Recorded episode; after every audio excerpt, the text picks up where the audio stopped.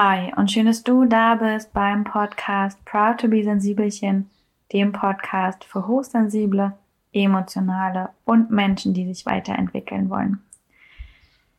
Ja, in dieser Podcast-Folge möchte ich mit dir ein wenig die drei Monate Ausland, also Bali und Brighton, Revue passieren lassen, ähm, Schlüsse ziehen, was sind meine Learnings, was nehme ich mit, was, ja, was kann ich dir mit auf den Weg geben und vor allem, wo wird es jetzt so hingehen? Was, was steht eigentlich jetzt an, wo dieses Ende der Reise plötzlich doch, ja, so nah ist? Und genau, genau darum soll es heute in dieser Folge gehen.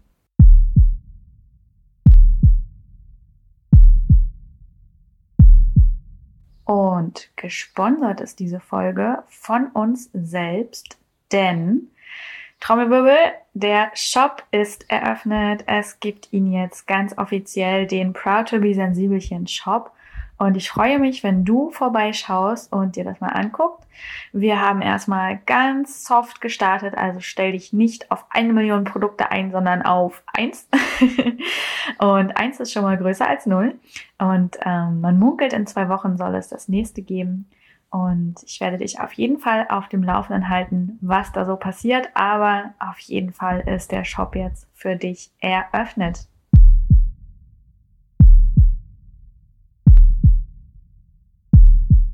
Okay, also wir haben Ende April und damit sind drei Monate Reise um. Und ich habe selber gedacht, das wäre wahrscheinlich ganz gut, wenn ich da irgendwie jetzt auch mal eine Podcast-Folge zu mache. Ich habe ja am Anfang auch eine gemacht, bevor es losging. Mm. Und ihr habt euch das auch gewünscht. Ich hatte ja nachgefragt und es haben auch ganz viele gesagt, ja, das wäre irgendwie voll schön, da auch so einen Abschluss zu haben. Und ja, dann machen wir das mal, habe ich gedacht.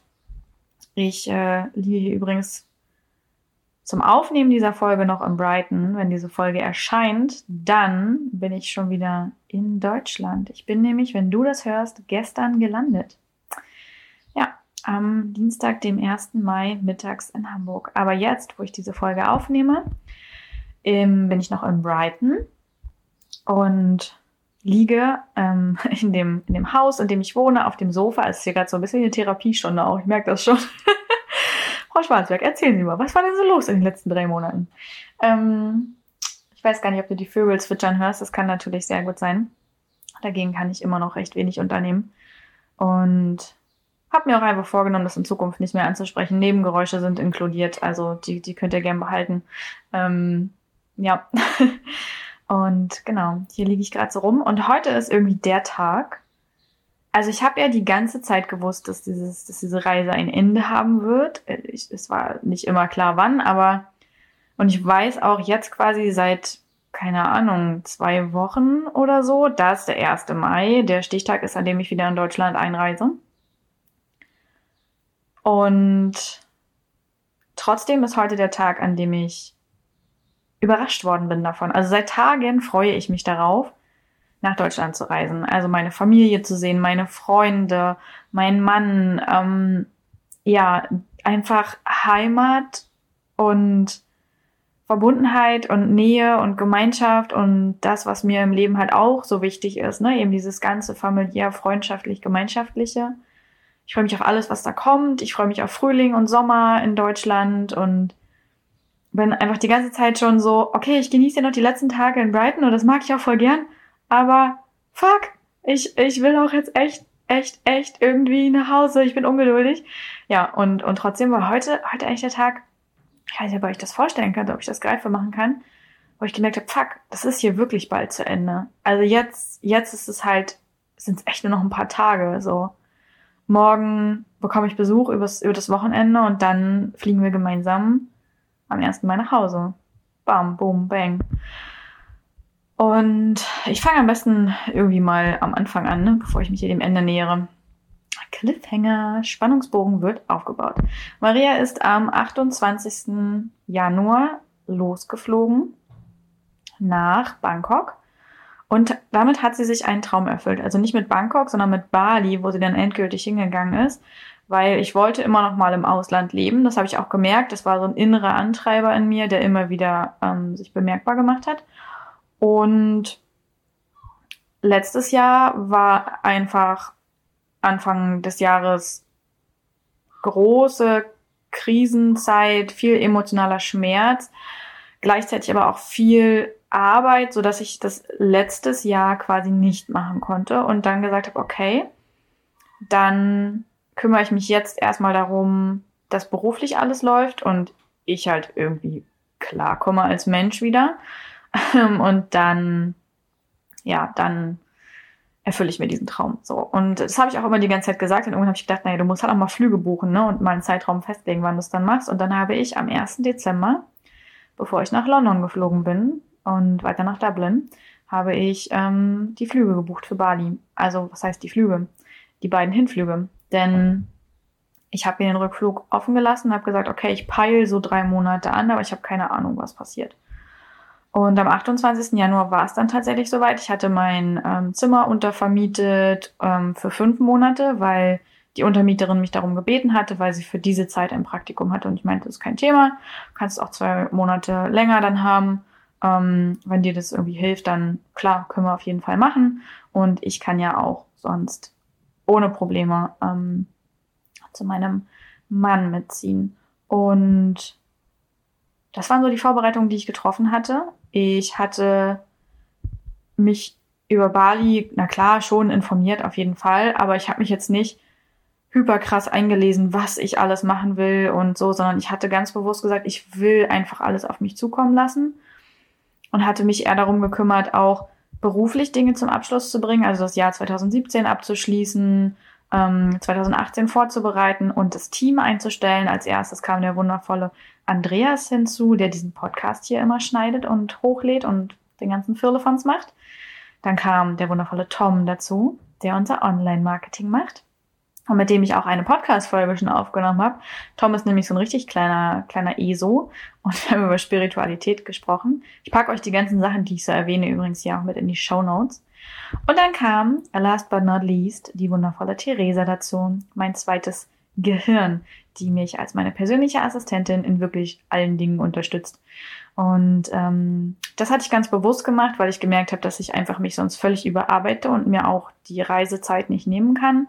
Und dass jetzt einfach der nächste Schritt da ist von einem allein One-Person-Business, ähm, ja, zu einem größeren, zu einer Firma, das ansteht. Und das habe ich im Januar noch in die Wege geleitet und dann meine Güte, ne, fünf Minuten hier schon um und sie ist immer noch nicht an dem Punkt angekommen, wo sie überhaupt mal losreist. und dann bin ich losgereist. So. Und bin erstmal in Bangkok gelandet ähm, und hatte da ein Stopover für zwei Tage, glaube ich. Ganz bewusst. Ähm, weil ich Bangkok gern mal erleben wollte, so als asiatische Großmetropole. Ähm, und auch habe ich gedacht, das ist irgendwie ganz nett, so mal zwischendurch auszusteigen nach elf Stunden Flug und nicht gleich weiter zu müssen. Und das war auch auf jeden Fall total nett. Bangkok war, war cool. Also es war auch erschlagend, aber cool. Es war so ein bisschen wie damals, als ich in New York gelandet bin.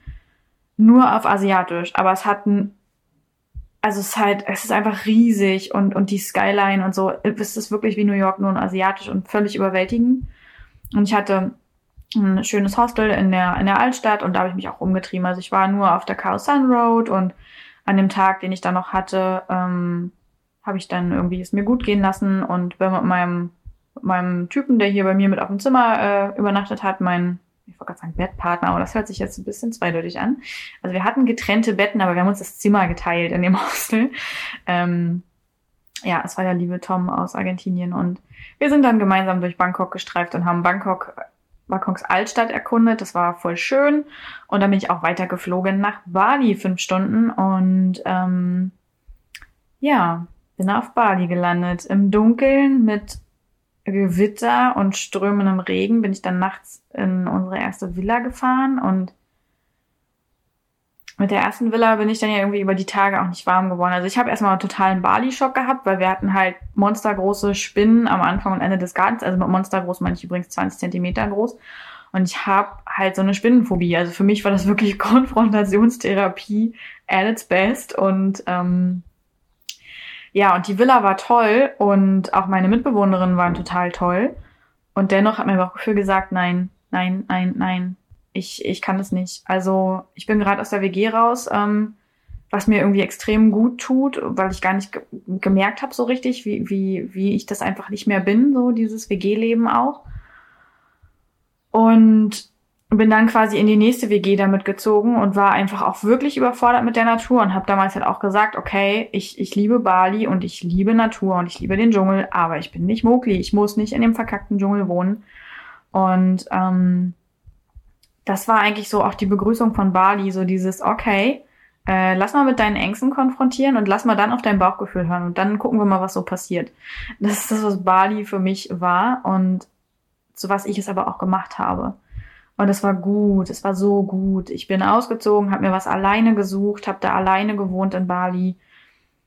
Und es war endgeil. Ich habe einfach in den ganzen Wochen bis Mitte März ähm, extrem viel Zeit mit mir verbracht also man kann sich das quasi so vorstellen, Maria hatte ihre Unterkunft, da, da ist sie morgens aufgestanden und hat sich schon gefreut und ist zum Yoga gefahren und manchmal hat sie auch einfach sehr, sehr lang und sehr viel geschlafen und hat sich das auch selber wieder lernen müssen zuzugestehen, ähm, was ihr Körper doch alles braucht und verdauen muss aus dem letzten Jahr. Und ich habe die Kaffeekultur für mich entdeckt, war eigentlich andauernd essen oder, oder Matcha trinken oder Tee trinken oder so.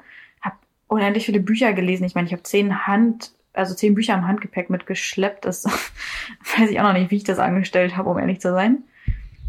Ähm, und ansonsten war ich am Meer auf dem Roller, habe die ersten vier Wochen nicht mal, also ich glaube zwei Ausflüge gemacht, bin abends am Meer spazieren gegangen und ich habe auch wundervolle Menschen kennengelernt, wie zum Beispiel Verena und Wolfgang ähm, oder die wundervolle Sabine von See You Soon.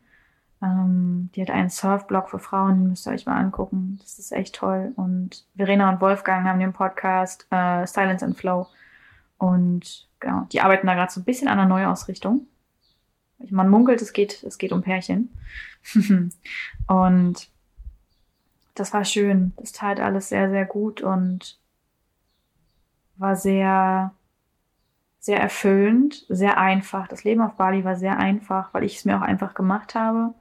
Ich musste nicht putzen, ich musste nicht kochen, ich musste nicht waschen, ne? Das, das habe ich alles outgesourced. Also ich, es gab quasi eine Putzfrau, ich habe meine Wäsche in die Wäscherei gebracht und bin nur essen gegangen, weil es auf Bali einfach alles so günstig war, dass es sich nicht gelohnt hätte, das selber zu machen. Hm. Das hat natürlich auch Probleme mit sich gebracht, wie verlorene Wäsche oder fleckige Wäsche, weil alles halt auf Bali noch etwas anders läuft, aber das, ja, das ist Bali. Ähm, und habe mich in der Zeit einfach extrem viel mir selbst gewidmet und habe so viel Yoga gemacht wie noch nie zuvor. Und es war einfach extrem schön, weil ich mich wieder sehr, sehr doll mir selbst angenähert habe. Und also ich habe Bali nicht als Selbstfindungsphase genutzt. Es war irgendwie so der Feinschliff. Es war so dieses, das letzte bisschen ist weggeblättert. Und es war so schön, weil es sich so vertraut angefühlt hat. Ist ja auch klar, eigentlich war und bin ich das ja auch immer gewesen. Nur irgendwie habe ich es weggesteckt, versteckt durch dieses Gefühl, was man ja schnell als hochsensibler Mensch hat, anders zu sein. Und anders wird ja häufig auch von einem selbst interpretiert als falsch zu sein. Und so habe ich halt Stück für Stück mich selber immer mehr versteckt und mich dem angepasst, was es außen wünscht und war am Ende so, ja, alles für alle, aber nichts für mich selbst und bin dann ja damals im, im Burnout genau daran eben gescheitert. Und jetzt habe ich irgendwie, ja, mich wirklich auch meinem, meinem kindlichen, jüngeren Ich wieder sehr stark angenähert. Also was, was, was will ich eigentlich? Wer bin ich eigentlich? Was hat mich geprägt? Wo will ich hin? Und was will ich wirklich? Und was ist irgendwie einfach nur von außen und Gesellschaft und mit dieser Distanz, 15.000 15 Kilometer weit weg in Bali, ist es natürlich bedeutend leichter, das anzuschauen. Und genau dafür habe ich Bali genutzt. Ich habe dann auch aufgehört zu arbeiten. Das war sowieso mein Plan, aber irgendwie habe ich das ein bisschen vergessen zwischendurch und habe doch ein bisschen gearbeitet. Und dann habe ich ähm, eine britische Yogalehrerin, die war an meiner Unterkunft und mit der habe ich erzählt und sie erzählte dann von ihrer Auszeit, dass sie jetzt für vier Wochen hier ist. Und dann meinte ich so, ja, kenne ich, hab, bin auch, habe auch ein bisschen viel gearbeitet letztes Jahr und hatte mal einen Burnout und ziehe mich deswegen raus. Und sie meinte, oh ja, cool. Und, ähm, und wann fängst du deine Auszeit an? Und das war so ein Moment, wo ich dachte, jetzt, jetzt, sofort. Und dann habe ich auch aufgehört zu arbeiten. Und dann wurde es eigentlich erst so richtig cool. Ich war so faul, ich war so faul und ich habe es so geliebt. Ich habe es wirklich so geliebt. Ach, dieses ewige Nichtstun. Und jeder, der sagt, das könnte ich nicht, ne? Das müsst ihr ausprobieren. Das kann man tagelang machen. Wochenlang. Einfach nichts tun. Nur lesen, schwimmen, chillen, bisschen Yoga, bisschen essen, bisschen lesen, schlafen, ganz schlafen, völlig vergessen. Ich habe die ersten drei Wochen in Bali, glaube ich, jede Nacht zehn Stunden geschlafen. Ähm, und dann hatte ich das irgendwann ganz allein akklimatisiert und ich bin wieder so bei meinen acht, achteinhalb Stunden gelandet. Und das zeigt mir auch noch mehr, dass Schlaf bei mir wirklich ein krasses Indiz dafür ist, wie ruhig ich in mir bin und ob ich quasi überlastet bin. Ähm, auch jetzt in Brighton, ich stelle eigentlich keinen Wecker mehr so richtig, sondern ich bin meistens um sieben wach. Und wenn ich länger als sieben schlafe, dann hat das einen Grund. Also dann brauchte mein Körper Ruhe. Und die gebe ich ihm dann mittlerweile auch. Also da bin ich, da bin ich sehr gechillt geworden oder noch gechillter, als ich es vorher war. Ähm, ach, es gibt so viel, was ich über Bali erzählen könnte, ne? Also ich könnte diese Podcast-Folge wahrscheinlich fünf Stunden lang machen und hätte immer noch was zu erzählen. Aber das möchte ich natürlich nicht und versuche mich mal ein bisschen auf so Highlights zu fokussieren, denn was ich mit Bali wirklich in dieser Zeit verbinden werde, ist Sonnenuntergänge vom Bett aussehen. In diesem wundervollen Yoga-Studio, dem Practice, Yoga-Stunden nehmen, vor allem bei Carina und Octavio. Das kann ich euch nur ans Herz legen. Es war mit das Wundervollste, was ich erlebt habe. Es waren Yoga-Stunden, die wirklich berührt haben. Und darum geht's ja beim Yoga, um Atmung, um Meditation, um, um Berührung mit sich selbst und Erkenntnisse. Und das war wirklich sehr, sehr wundervoll. Außerdem das Loft in der Regenzeit, also als noch keine Sau auf Bali war und es leer war, weil die einfach tolles Essen haben und ich es so genossen habe, da zu sitzen und zu lesen. Ja, mein kleiner Roller, mein Freiheitsbuddy. Das sind echt so die Dinge, die ich nicht vergessen werde. Und auch diesen wundervollen Ausflug mit Verena und Wolfgang. Sowohl, nein, ganz besonders den nach Arme zum Schnorcheln im Regen mit dem drei Meter tiefen Pool, dem wir alle Hechtis geübt haben. Und ja, und es war einfach eine unfassbar tolle Zeit, die mich sehr hat bei mir ankommen lassen nochmal und mir noch mehr gezeigt hat, wer ich bin und wo ich hin möchte und was ich einfach hinter mir lassen möchte und abstreifen möchte. Und dann kam Besuch. Im März hat mein Mann mich dann besucht für drei Wochen und das war total schön. Das war wirklich sehr schön. Ich mag übrigens das Wort Mann nicht, deswegen sage ich auch sehr häufig Ehefreund. Ähm, und mein Ehefreund und ich sind dann in den drei Wochen viel auch in Canggu gewesen, wo ich gelebt habe, aber sind auch über Bali gereist und waren zum Beispiel in Uluwatu über Nyepi, das balinesische Neujahr. Und an dem Neujahrsabend quasi ist immer eine Parade, die durch die Orte zieht mit selbstgebastelten Ogo-Ogos. Das sind die bösen Geister. Und man will die quasi mit dieser Parade aufscheuchen und die haben wir uns auch angeguckt. Das war sehr beeindruckend. Und am nächsten Tag darf man für 24 Stunden das Haus nicht verlassen. Ähm, das wird auch kontrolliert. Ist wirklich die komplette, fast die komplette Insel ähm, ruhig, weil so ist der Glauben, dass dann die Geister ungehindert die Insel verlassen können. Ja. Und ähm, wir waren in einer wundervollen Unterkunft mit Blick aufs Meer über den Klippen, waren bestens versorgt mit Essen und haben den Tag einfach genutzt, um mal so Nägel mit Köpfen zu machen und wirklich zu schauen, wo soll es für uns hingehen, was wünschen wir uns eigentlich, ähm, so auch Ängste auszuräumen, viel zu reden, so quasi Lebensplanung. Äh, wann will man das besser machen, als wenn man das Haus nicht verlassen darf, keiner weglaufen kann und man sowieso nichts zu tun hat und aufs Meer guckt in Bali bei 30 Grad. Das war aber wirklich ähm, ein toller Start ins, ins balinesische neue Jahr, 1940 übrigens, also nur falls ihr das mal wissen wolltet. Und genau, war noch auf Nusa Penida, Abenteuerinsel pur.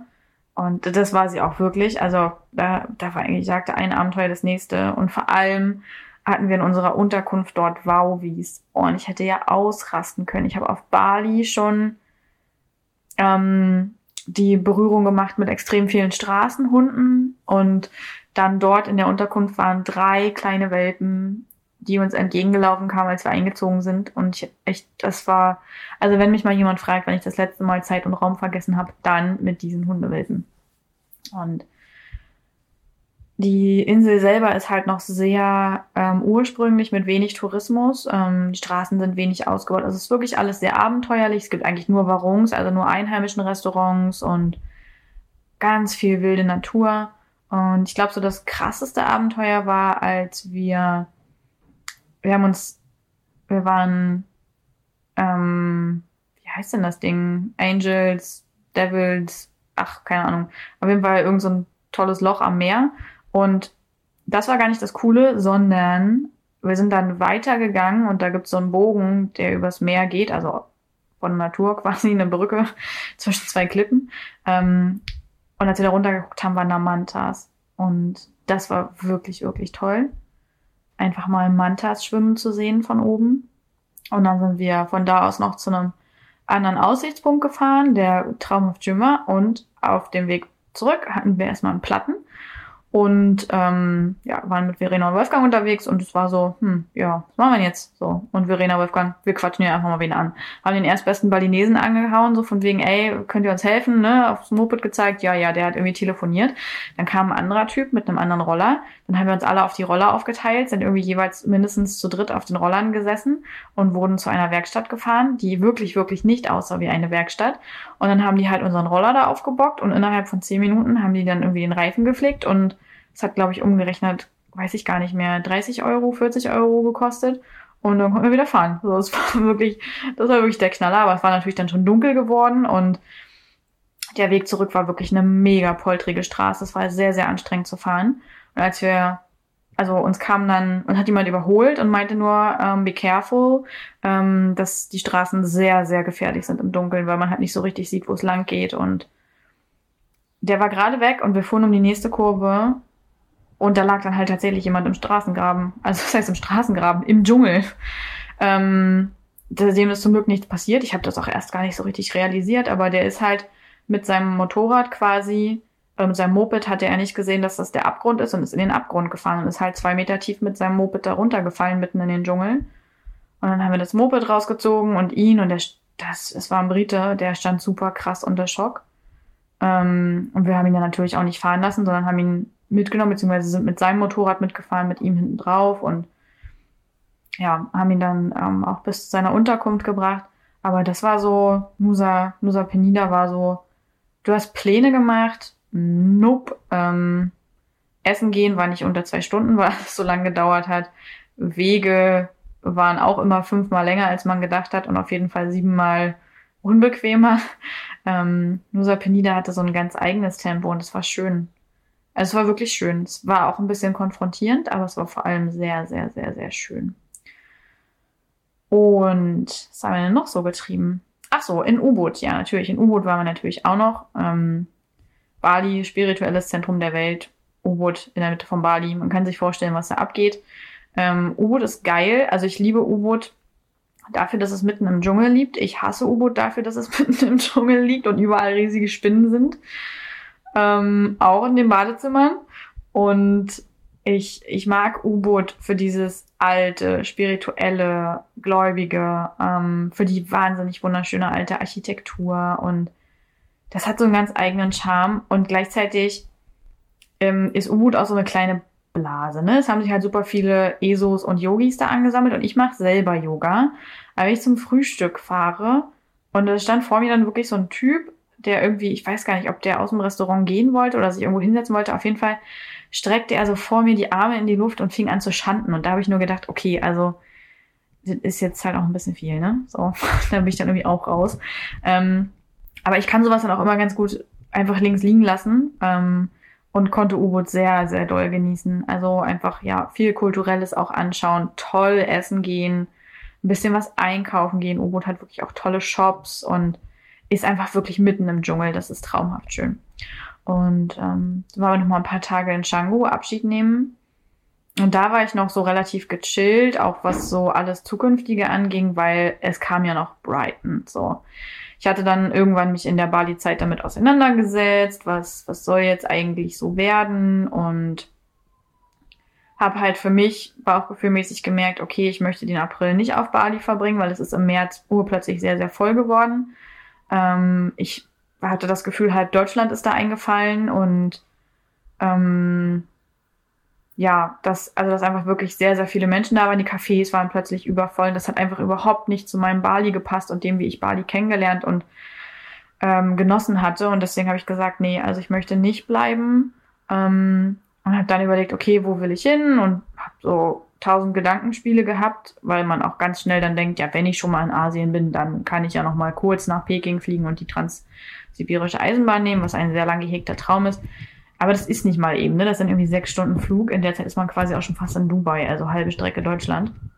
Und habe dann immer gedacht, okay, Maria, was willst du denn? Da war Bali wieder präsent. Was willst du denn?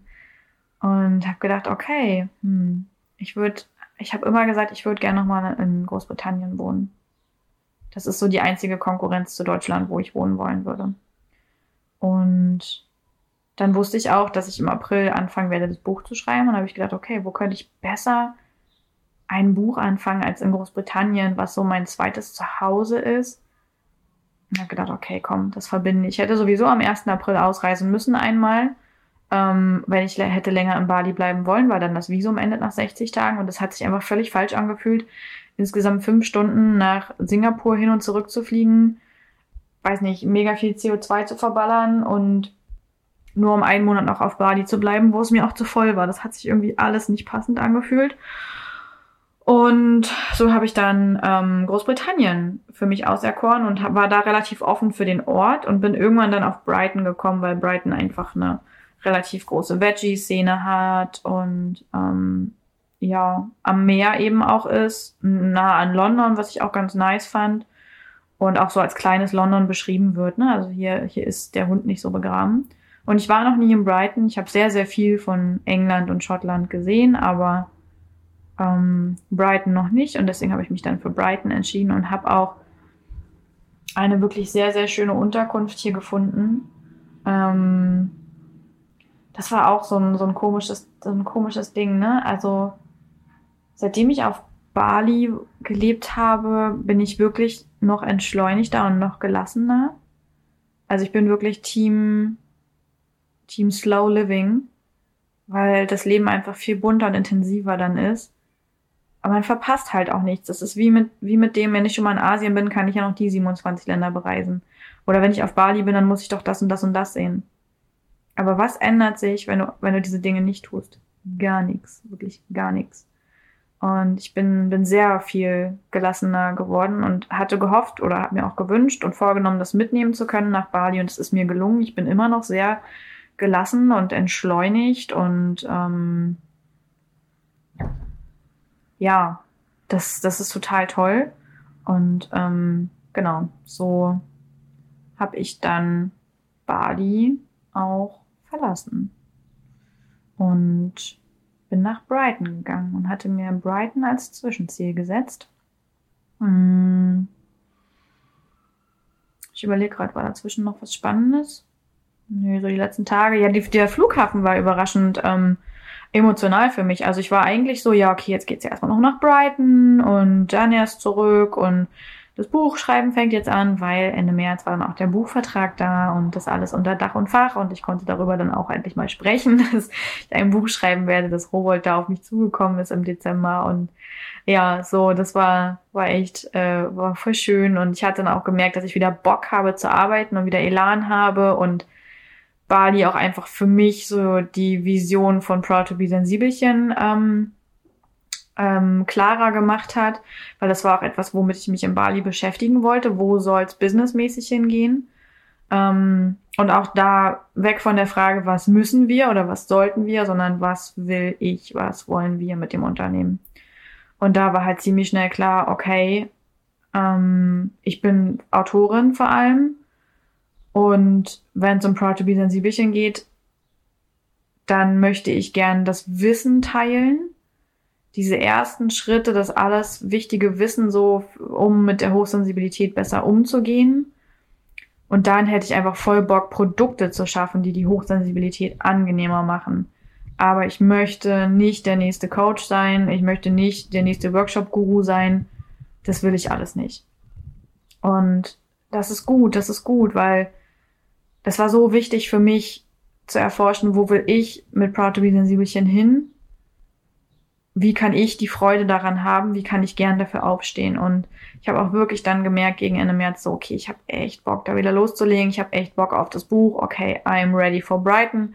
Und mit dem Gefühl mich dann auch zum Flughafen. Und am Flughafen habe ich mich dann von meinem Ehefreund verabschiedet. Und ich habe so bitterböse geweint, dass ich selbst überrascht war weil ich eigentlich da nicht der Typ für bin, weil ich super gut auch mit mir alleine auskomme und viel Zeit verbringe, aber irgendwie mich das völlig entschärft.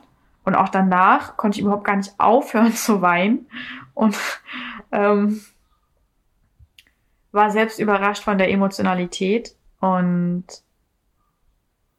ich glaube, das liegt einfach daran, weil wir in der Zeit auch nochmal ein, ähm, also noch mehr kommuniziert haben und ein noch höheres ähm, Level an Nähe aufgebaut haben.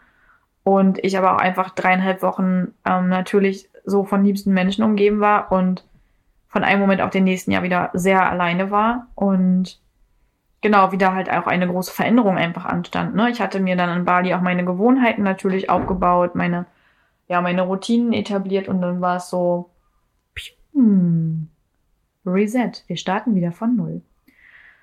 Ja, ähm, ich bin dann wieder ach, ich bin dann wieder nach Bangkok geflogen, ähm, hatte in Bangkok noch kurz Aufenthalt und bin dann über Nacht weiter geflogen nach London. Der Flug war auch wieder sehr gut. Ich kann offensichtlich auf Langstreckenflügen extrem gut schlafen, so sieben bis acht Stunden mit Unterbrechung, aber ich finde, es ist doch fürs Fliegen ganz angenehm.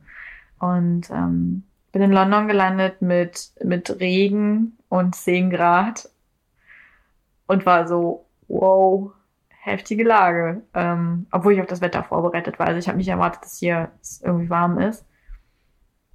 Aber trotzdem war einfach alles anders. Ähm, es war wirklich alles anders, weil, also ich habe, ich habe, ich habe sofort gemerkt, dass ich mir meine Gelassenheit und Ruhe bewahren kann und dass immer noch das Zitat meines Therapeuten zutrifft, nämlich wenn man einmal vom Baum der Erkenntnis gegessen hat, dann vergisst man das nicht wieder so schnell.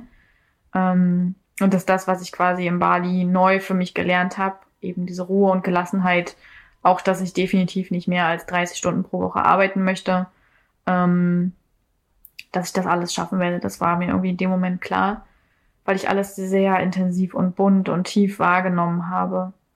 Ähm, ich habe zum Beispiel dann, als ich mit dem Bus nach Brighton gefahren bin, von London aus, echt über unsere Natur gewundert. Und das habe ich bestimmt Jahre nicht gemacht über die europäische Naturbewohner, zumindest nicht in dem Ausmaß. Also schon gar nicht zwischen London und Brighton. Das ist halt nicht so, als würde hier irgendwie, jetzt würden hier die Highlands sein. Ne? Das ist halt so, es ist halt grünes, hügeliges Flachland.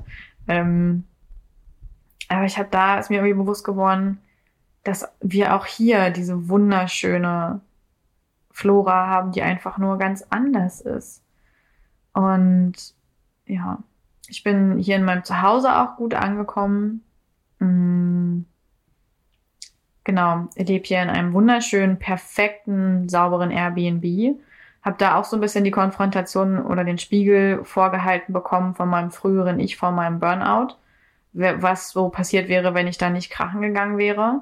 Weil ich früher halt auch so ein starker Perfektionist war mit so einem extremen Ordnungsdrang. Und am Ende zeigt es mir, dass kein Leben da ist. Es ist kein Leben im Haus und du selber bist kreuzunglücklich. Und deswegen ist das hier auch nochmal ein guter Spiegel. Ich hatte erst Angst, dass der mich sehr triggern würde und mich da wieder hinbringt. Aber das passiert nicht. Ähm, ich bin eher dankbar für die Erfahrung und diesen Spiegel mal zu sehen und bleib aber trotzdem sehr bei mir. Also kann mich gut abgrenzen. Das ist Schönes zu erleben. Und Brighton ist einfach auch wahnsinnig toll ähm, wir leben hier in Camptown, das ist am Rand von Brighton und dadurch, also das Meer hat man hier eh direkt vor der Haustür und ich habe aber auch die Hügel ganz in der Nähe und kann hier immer die Hügel hochgehen ins Grüne, mich auf die Hügel setzen und auf Brighton runtergucken. Und das ist traumhaft. Die Steilküste ist hier. Brighton hat einen wunderschönen Ortskern. Es ist alles alt, es ist alles schön. Brighton ist halt auch ein relativ reicher Ort. Ne? Viele, viele Unternehmer und so weiter, die in London arbeiten, leben halt hier. Ähm, extrem große Veggie-Szene. Also es gibt bestimmt zehn vegetarische Restaurants, also die nur vegan-vegetarisch sind. Viele Boutiquen, viele Second-Hand-Läden. Ähm, Brighton hat mich wirklich sehr glücklich gemacht und die Entscheidung war genau richtig. Und ich konnte hier auch genug arbeiten. Also ich habe die Möglichkeit, hier einfach ähm, zu Hause zu arbeiten oder in den Cafés. Ich ähm, habe tolle Ausflüge gemacht. Also wenn ich nicht gerade spazieren und wandern fahre im Umland, dann ich hab, bin zweimal nach London gefahren. Das war wirklich schön. Einmal alleine und einmal hat mich für drei Tage eine sehr gute Bekannte besucht. Mit der war ich dann in London und ähm, das waren zwei tolle Ausflüge. Dann war ich in Rye. Das ist eines, das ist ein Mittelalterdorf, ein Tudor-Dorf. Das übrigens auch total perfekt ist. Und ich bin angekommen, ich wollte es unbedingt sehen und ich war erschlagen von der Perfektion und richtig abgestoßen. Weil ich immer dachte, was ist hinter den Fassaden?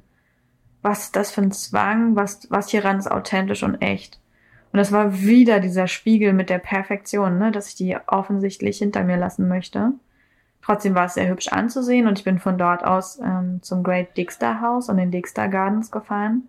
Eine Followerin hatte mir davon erzählt und das war ein sehr einprägsames ähm, Erlebnis ich fühle mich mit Gärten sowieso immer sehr stark verbunden, weil meine Großeltern Gärtner waren und einen eigenen Gartenbaubetrieb hatten. Aber dieser war wirklich so schön, dass es der schönste nach ihrem eigenen war. Und ich einfach sehr überwältigt war ähm, von all den Eindrücken und Emotionen, die auch in mir hochgekommen sind. Und mich nochmal ja auch sehr an den Tod meines Opas erinnert gefühlt habe, der vor drei Jahren gestorben ist und dessen Todestag sich auch jetzt sehr bald nähert. Und mich aber wieder damit beschäftigt habe. Ich hatte das in Bali auch schon, als ich in einem botanischen Garten im Norden war, dass, weil mein Opa gestorben ist, dass das selbstverständlich traurig ist und dass es mich auch traurig macht und dass es okay ist, dass ich das aber überleben werde. Also wieder ein sehr starkes Verlustangstthema. Ähm, aber dass das nicht bedeutet, dass generell dieses Thema Familie weg ist, sondern dass das sehr wohl noch da ist. Nämlich durch ganz viele andere Menschen und durch das, was ich mir selber erschaffe in meiner Beziehung auch. Und das war, war sehr schön, das alles so gleichzeitig zu fühlen und zu erleben und ich habe dann auch noch mit meiner Oma telefoniert, was sehr heilsam und wohltuend war. Und deswegen haben sich diese Ausflüge einfach sehr doll, sehr doll gelohnt. Das erste Mal London war auch so zu einer Zeit, in der ich hier tatsächlich einsam war. Und das hat mich damals sehr überrascht. Ich habe dazu auch eine ganze Podcast-Folge aufgenommen. Ich verlinke die auch in den Shownotes. Das wären unendlich lange Shownotes dieses Mal hier. Ähm, und da war das auch so wohltuend, in diese Menschenmasse nach London zu gehen, ähm, also so viel Menschen quasi zu spüren. Und der zweite Ausflug, das war in der Zeit, als meine, meine sehr gute Bekannte hier war und es waren einfach 29 Grad und wir waren in den Kew Gardens und abends im Gatsby Theater und es war, war auch so, so gut, einfach so gut und schön. Und ähm, was habe ich noch gemacht für einen Ausflug? Ach, ich bin hier auch noch an der Küste lang gefahren zu den Seven Sisters, also zu den Kreisefelsen bin da wandern gegangen, 16 Kilometer über. Es sind übrigens, also ich, ich möchte das gerne nochmal erwähnen an dieser Stelle. Ich habe Abitur gemacht, ich habe studiert und ich habe erst nach vier Begriffen, nach vier, ich sage auch nur die Anzahl, das heißt Seven Sisters und vom Meer aus sieht man auch sieben weiße Fronten. Du konntest wahrscheinlich jetzt schon schneller eins und eins zusammenrechnen. Das ist nämlich bedeutet, dass es sieben Berge sind. Ja, ich habe es erst nach dem vierten gemerkt und ich hatte halt auch schon fünf vorher gelaufen, weil ich nämlich schon an so einem Leuchtturm vorher angefangen habe. Bin also an die zwölf Hügel da ähm, hoch und runter gekraxelt, was einfach toll war. Es war tolles Frühlingswetter, es war tolle Bewegung. Ich habe nicht mal Musik gehört oder so. Ich bin einfach nur gewandert und das habe ich damals schon auf dem West Highland Way, als wir den 2015 gewandert sind, eine Woche lang 154 Kilometer am Wandern so begeistert, dieses wieder so sehr in der, in der, in dem Ursprung zu sein, der man ist. Also mit der Natur, ähm, draußen essen, schlafen, wandern. Okay, diesmal habe ich jetzt nicht draußen geschlafen, aber es ist halt sehr ursprünglich und bringt uns auch wieder total ähm, in die Bodenhaftung und das, was wirklich zählt. Das habe ich auch tatsächlich unfassbar genossen. Also Brighton war eine Zeit, in der ich gearbeitet habe für Proud to be Sensibelchen, vor allem für die ganze Shop-Vorbereitung und ähm, auch ja die Buchkonzeption angefangen habe dann und einfach viele Ausflüge gemacht habe, viel spazieren war und mir ja einfach nochmal sicher sein konnte, ob ich diese Dinge weiterhin möchte, die ich in Bali mir so ausgebrütet habe. Und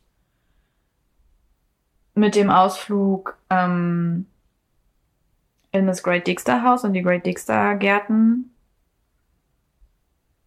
Das war übrigens, es war auch der reine Zufall, weil es, es war ein Montag und ich bin hingefahren und die hatten eigentlich zu, weil montags haben in Großbritannien alle Museen und Gärten geschlossen. Das war mir halt nur irgendwie entfallen. Und trotzdem waren die Tore offen und ich bin reingegangen und es war einfach okay. Also ich durfte dort sein, obwohl nicht offen war. Alle Gärtner sind auch rumgelaufen und es, es, es war, es war irgendwie so ein magischer Moment. Und als ich von dort los bin, ich hatte wahnsinnige Kopfschmerzen, weil ich einfach völlig erschöpft von mir selber war und von all den Emotionen, bin ich in den Zug gestiegen, den ich auf die Minute genau noch bekommen habe. Und eigentlich war ich so überschöpft, so übererschöpft, dass ich genau wusste, eigentlich hilft jetzt nur noch Schlaf und Ruhe.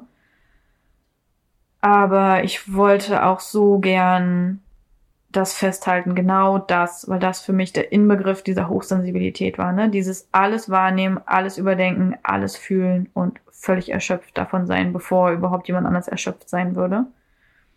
Und das war tatsächlich der Moment, wo ich die ersten, die ersten Zeilen fürs Buch geschrieben habe. Mhm. Also ein sehr besonderer Tag. Und jetzt in den letzten Tagen habe ich mich auch eigentlich nur noch ums Buch gekümmert. Ich habe die Buchkonzeption fertig gemacht, also die genaue Gliederung und Struktur. Und die ersten Schritte sind immer die schwierigsten, deswegen habe ich wahrscheinlich auch einfach viel geträumt, weil natürlich jetzt auch viele Themen ich mir nochmal angucken kann, habe ich so wenig gemacht. So wenig in, in der Therapie, in der Coaching-Ausbildung im letzten Krisenjahr mit den ganzen Podcast-Folgen. Na, was soll's. Ich gucke mir jetzt alle Themen, die ich so habe, nochmal an für das Buch. Ähm, genau, alles so ein bisschen aufwühlend, aber der erste Schritt ist jetzt halt gemacht, denn die ersten Seiten sind geschrieben. Und ich merke auch, wie, wie ich jetzt drin bin, also wie ich jetzt wirklich auch im Flow bin und Lust habe, das weiterzuschreiben. Und das wird den Verlag bestimmt auch sehr freuen, dass ich an dem Punkt angekommen bin. Ähm, genau, das war so Bali und Brighton äh, in a very short nutshell hier. Ähm, also es ist, ich weiß, es ist gerade eine Dreiviertelstunde, aber ähm, ich wüsste nicht, wo ich hätte kürzen sollen. Also ich habe sogar das Gefühl, oh mein Gott, ich werde dem gerade überhaupt gar nicht gerecht. Ich habe doch gar nicht alles gesagt, was wichtig war und was an Emotionen war. Und oh mein Gott, das war doch alles noch so viel tiefer und war es auch. Emotional waren diese drei Monate so tief und so gut und sie waren so so, so nah an meinem Kern und an den Themen, an die, in denen ich weiterkommen wollte, solche Themen wie Abgrenzung, Gelassenheit, noch mehr Lebensfreude. Ähm und genau, das ist zum Beispiel so eine Attitüde, die ich mir in Brighton zugelegt habe, die ist doch scheißegal, Attitüde, die finde ich immer noch mir verdammt gut steht und die mich sehr viel mehr lachen lässt. Weil bei Dingen, die ich früher bis ins Tausendste überdacht habe, ich jetzt so denke, ist doch scheißegal, oder? Und es einfach fallen lasse und mich einfach dem widme, was mir Freude macht. Und das ist voll schön. Also die Dinge, die ich quasi lernen wollte, habe ich auf dieser Reise auch gelernt. Ja, und jetzt geht's weiter. So, jetzt endet diese Reise, was sich komisch anfühlt, aber nachdem ich hier auch gerade auf meinem Therapiesofa liege und das so alles runtererzähle, fühle ich mich auch bereit für das Ende. Mehr noch als am Anfang dieser Folge. Ähm, ich freue mich wirklich sehr, sehr doll eben auf alles, was da jetzt kommt. Und hier auch in Brighton, ähm, unsere Nachbarn haben einen Hund, auf den wir aufpassen konnten. Und auch das hat mich wieder mit dem Hundethema konfrontiert. Und es ist schon sehr, sehr viele Jahre, würde ich gerne einen Hund haben. Aber habe mir das selber immer ausgeredet. Und wenn ich es doch ein bisschen ernster gemeint habe, dann kam auf jeden Fall irgendein Hundebesitzer und hat es mir ausgeredet mit, also ich glaube, nach Ansicht von Hundebesitzern muss man, um einen Hund zu haben, am besten einen Gutshof haben und sich 25 Stunden von 24 am Tag nur um den Hund kümmern. Also man wird sehr schnell abgeschreckt. Und ich war aber einfach auf Bali und in Brighton sehr viel mit dem Hundethema immer wieder konfrontiert und habe immer wieder gemerkt, wie krass es mich erfüllt, dass wir jetzt beschlossen haben, wenn ich zurück bin, dann ding, ding, ding, ding, holen wir uns einen Hund. Und darauf freue ich mich sehr, sehr doll. Wie gesagt, Familie, Freunde, Sommer, Frühling. Das sind so schöne Dinge. Proud to be Sensibelchen Shop voranbringen, das Buch weiterschreiben. Einfach, einfach im Alltag sein. Ich bin nicht mehr auf der Flucht. Hm. Ich habe auch die letzten Ängste angeschaut und habe für mich einfach festgestellt, ich liebe das Reisen und ich werde immer viel reisen. Aber ich will auch die anderen Dinge, wie den Hund und wie ein richtig arschgemütliches Zuhause in der Nähe meiner Familie. Und dass ich einfach auch die Verantwortung dafür übernehmen möchte, auch wenn sie mir Angst macht. Ähm, ich bin ja immer so ein, so ein, so ein Beziehungsangstkandidat und ich möchte die Verantwortung jetzt aber tragen. Ich möchte nicht mehr weglaufen, nur um die Verantwortung nicht tragen zu müssen, weil der Preis einfach zu hoch ist. Und deswegen freue ich mich auf diese Verantwortung, auf das Commitment, auf, auf alles, was da kommt. Ähm ja. Ich habe das Gefühl, ich bin, bin echt ähm, seit ein paar Monaten bei mir und mit mir angekommen und merke auch, wie ich immer mehr zur Ruhe komme und wie es sich einfach alles fügt und passt. Und es ist ein wundervolles Gefühl.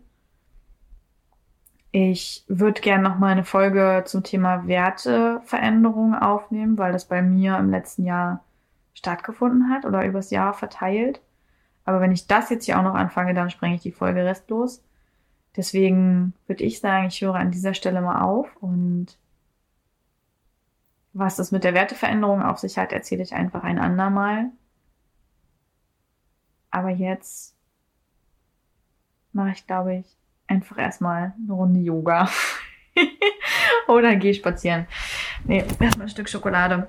Ich freue mich, dass du zugehört hast und ja, habe einmal die Reise versucht, so gut es geht, rekapitulieren zu lassen.